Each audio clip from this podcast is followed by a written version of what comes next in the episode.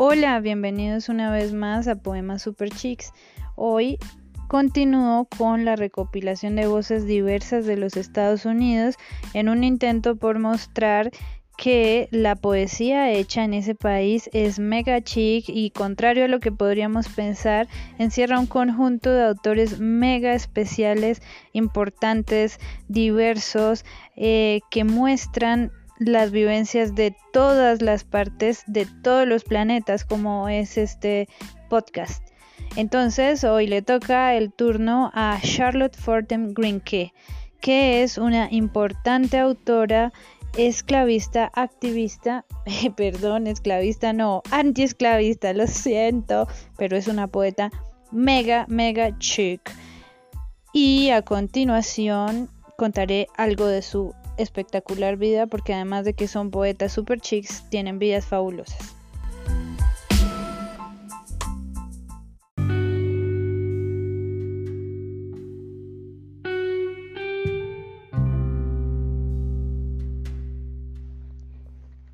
Palabras.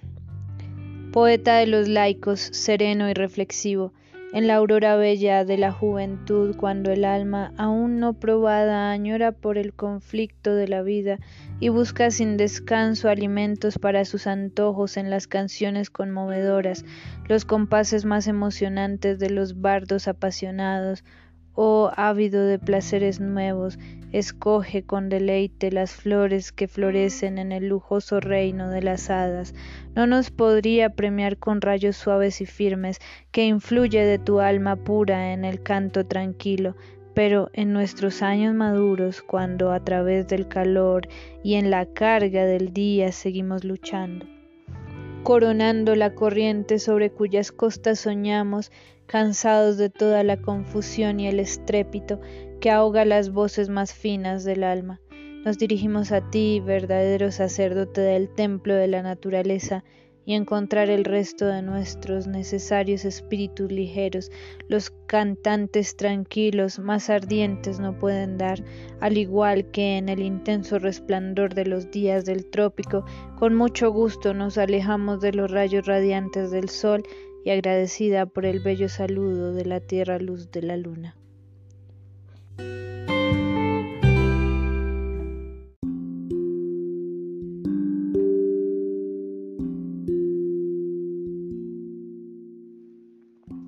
Charlotte Fortem Greenke fue una mujer afroamericana que perteneció a la burguesía negra de mitad del siglo XIX y comienzos del XX. Pertenecía al linaje de los Forten, que fue una de las familias negras más poderosas y más comprometidas políticamente del norte de la posguerra. Recordemos que durante la Guerra de Secesión el norte de los Estados Unidos fue el lugar que más comprometido estuvo con la abolición de la esclavitud. Su tío Robert Purvis fue presidente de la American Anti-Slavery Society de Filadelfia. Fue un hombre muy comprometido con la abolición de la esclavitud y en ese ambiente fue que se crió esta poetisa. Ella vivió gran parte de su infancia y adolescencia en una ciudad de refugio de abolicionistas eh, radicales que se llamaba Bayberry. Ahí precisamente era la casa de su tío Robert Purvis. A los 16 años se trasladó a Salem, Massachusetts. Últimamente estoy hablando mucho de Salem, que es donde pasó lo de las brujas de Salem. Eh, seguramente porque este pueblo realmente significó mucho para la historia de los Estados Unidos. Ahí en Massachusetts esta poetisa finalizó los estudios superiores en el magisterio de Higginson Grammar School y en la Salem Normal School y luego de eso pasó a ser profesora en escuelas de blancos, una de las más importantes, la Apes Grammar School.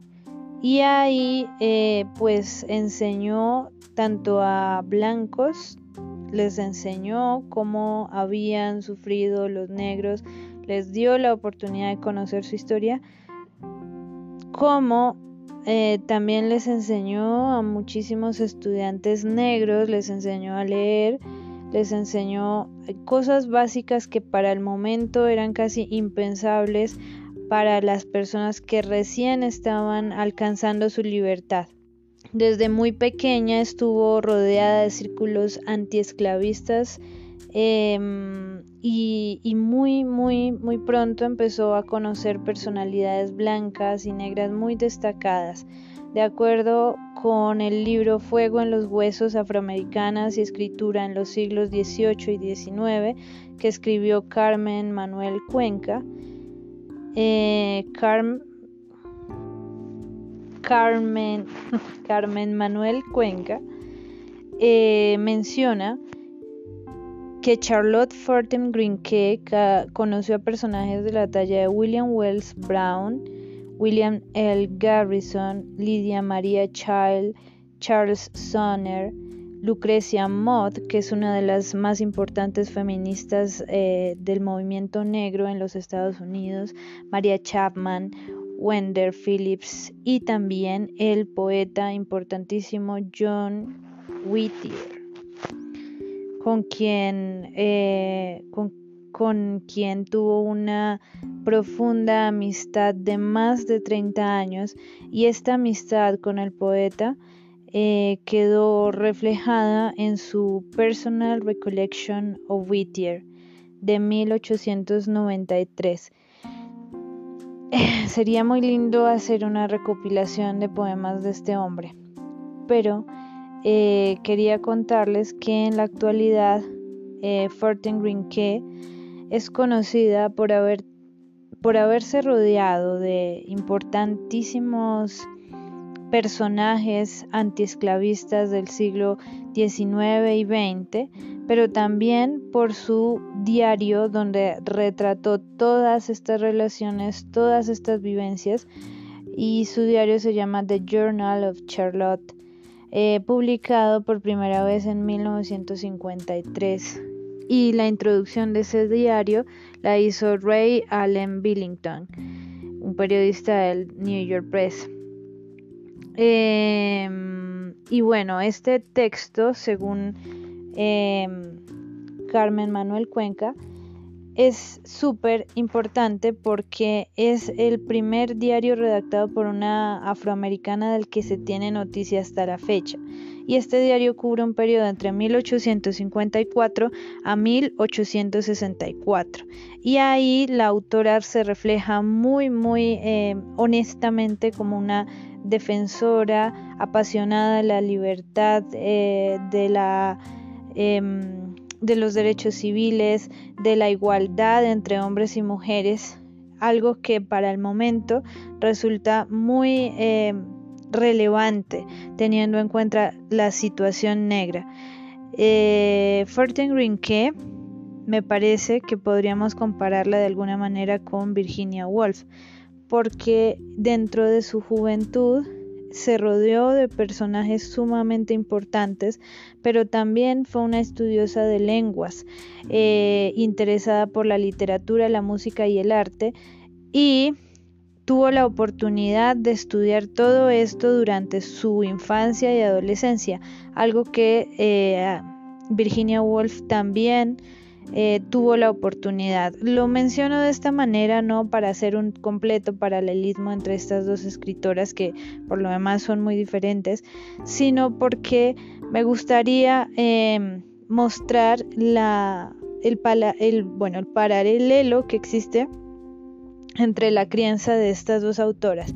Dos autoras que pertenecieron a la burguesía de acuerdo pues a sus mm, comunidades, a la comunidad de cada una, la blanca y la negra, eh, que tuvieron la oportunidad de estudiar el arte y que desde muy pequeñas pudieron escribir poemas, escribir sobre sus propias vidas y redactar todo eso que las aquejaba en el momento. En el caso de Virginia Woolf fue pues su diferencia genérica con sus hermanos.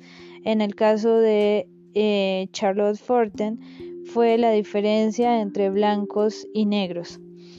Eh, de, los, de sus primeros años de adolescencia datan los eh, poemas más conocidos de, de, esta autora.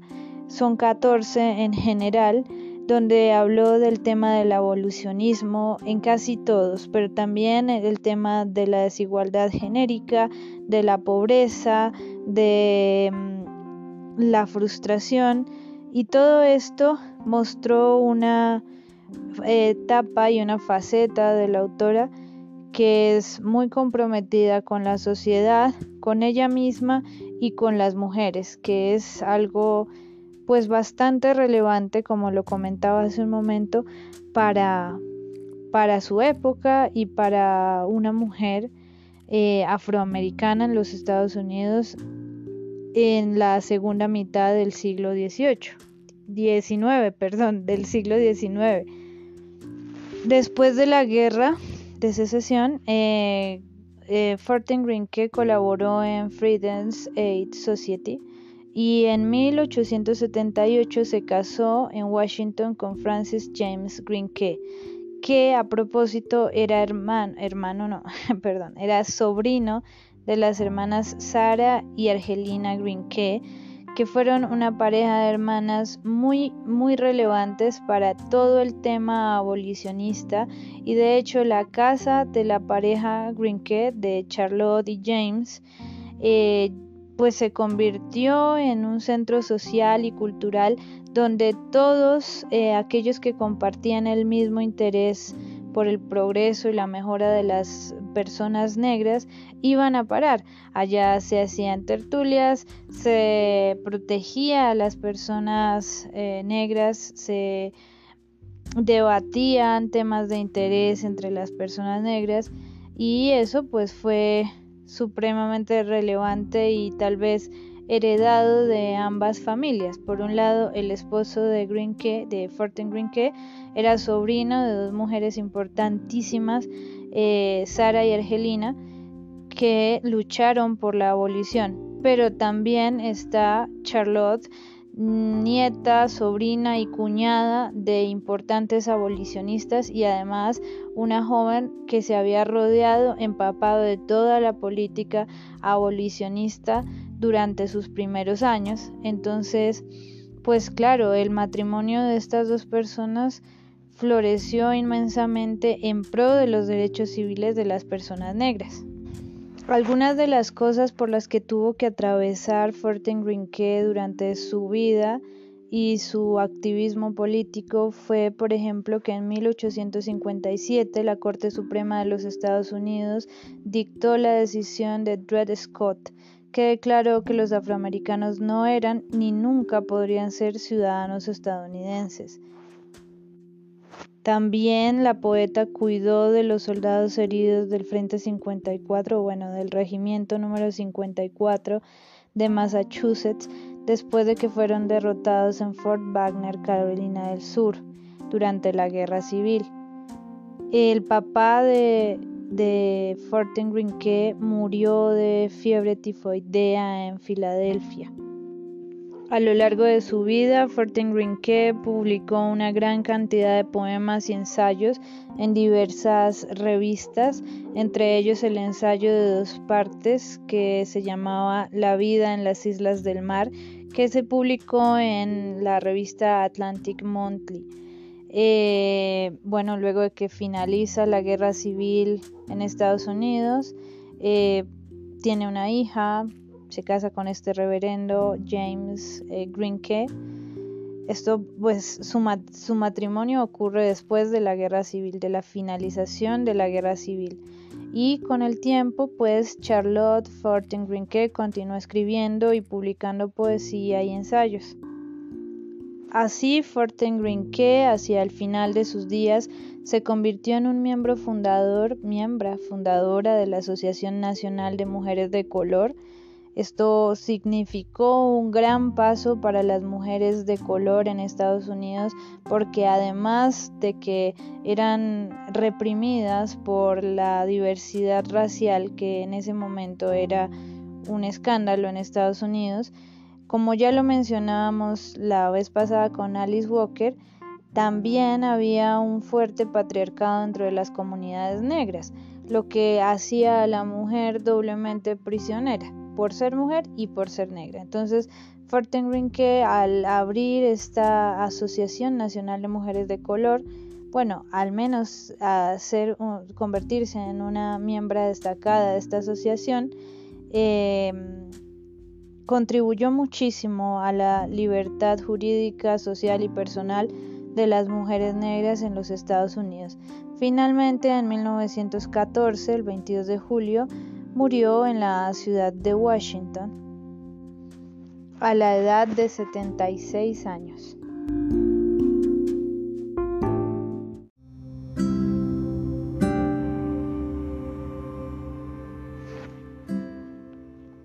En una noche como esta pensé, las formas angelicales están cerca.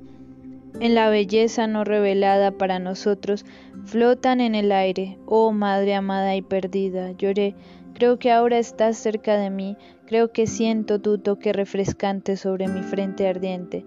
Oh, guía y apacigua a tu afligido hijo, y si no es su voluntad para que me lleves contigo a casa, protégeme y bendíceme todavía, porque oscura y lúgubre había sido mi vida sin tu tierna sonrisa, sin el cariño de una madre, cada dolor para engañar. Dejé, entonces mis sentidos se robaron un relajante hechizo de ensueño y suavemente a mi oído se llevaron los tonos que amaba también. Una repentina inundación de luz rosada llenó toda la madera oscura y vestido con brillantes túnicas blancas mi madre ángel se puso de pie. Ella gentilmente me atrajo a su lado, ella presionó sus labios contra los míos y dijo en voz baja No te aflijas, hija mía, el amor de una madre es tuyo. Yo conozco los crueles males que aplastan el corazón joven y ardiente, pero no vaciles, sigue valientemente y lleva noblemente tu parte. Para ti te espera un día más brillante, y cada alma sincera que presiona con un propósito alto obtendrá el objetivo deseado, y tú, amado, no desmayes debajo el cansancio peso de tu cuidado diariamente ante el trono de nuestro Padre, respiro por ti una oración.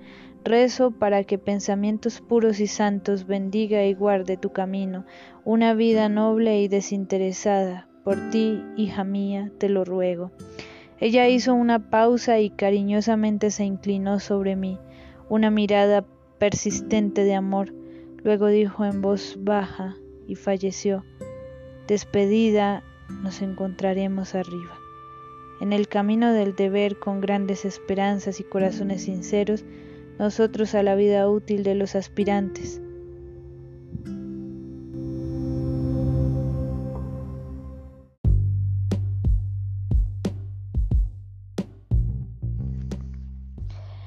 Cuando las túnicas reales de invierno de blanco de la colina y el valle se han ido, y las alegres voces de la primavera sobre el aire se llevan, amigos que se han reunido con nosotros antes, dentro de estos muros nos encontrarán más. Adelante a una obra noble van, oh, que sus corazones se mantengan puros y el cielo y la fuerza esperanzados sean de ellos para trabajar y aguantar, para que demuestren una fe ferviente con palabras de verdad y hechos de amor que aquellos cuya santa tarea es para guiar a la juventud impulsiva, no dejar de apreciar en sus almas reverencia por la verdad, por las enseñanzas que imparten los labios, debe tener su fuente dentro del corazón. Que todos los que sufren compartan su amor, los pobres y los oprimidos.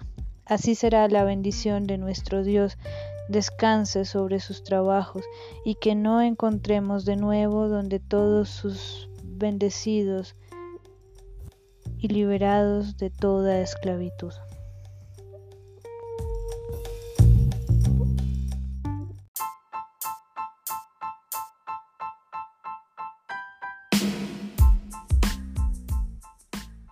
Se nos acaba el tiempo y Charlotte Fortingrinque se nos mostró como una poeta definitivamente super chic, abolicionista, intelectual interesada por el arte y la cultura. Definitivamente una gran poeta. Espero que les haya gustado y que puedan escuchar los próximos episodios, en donde voy a estar mostrando la diversidad de voces eh, estadounidenses dentro de la poesía.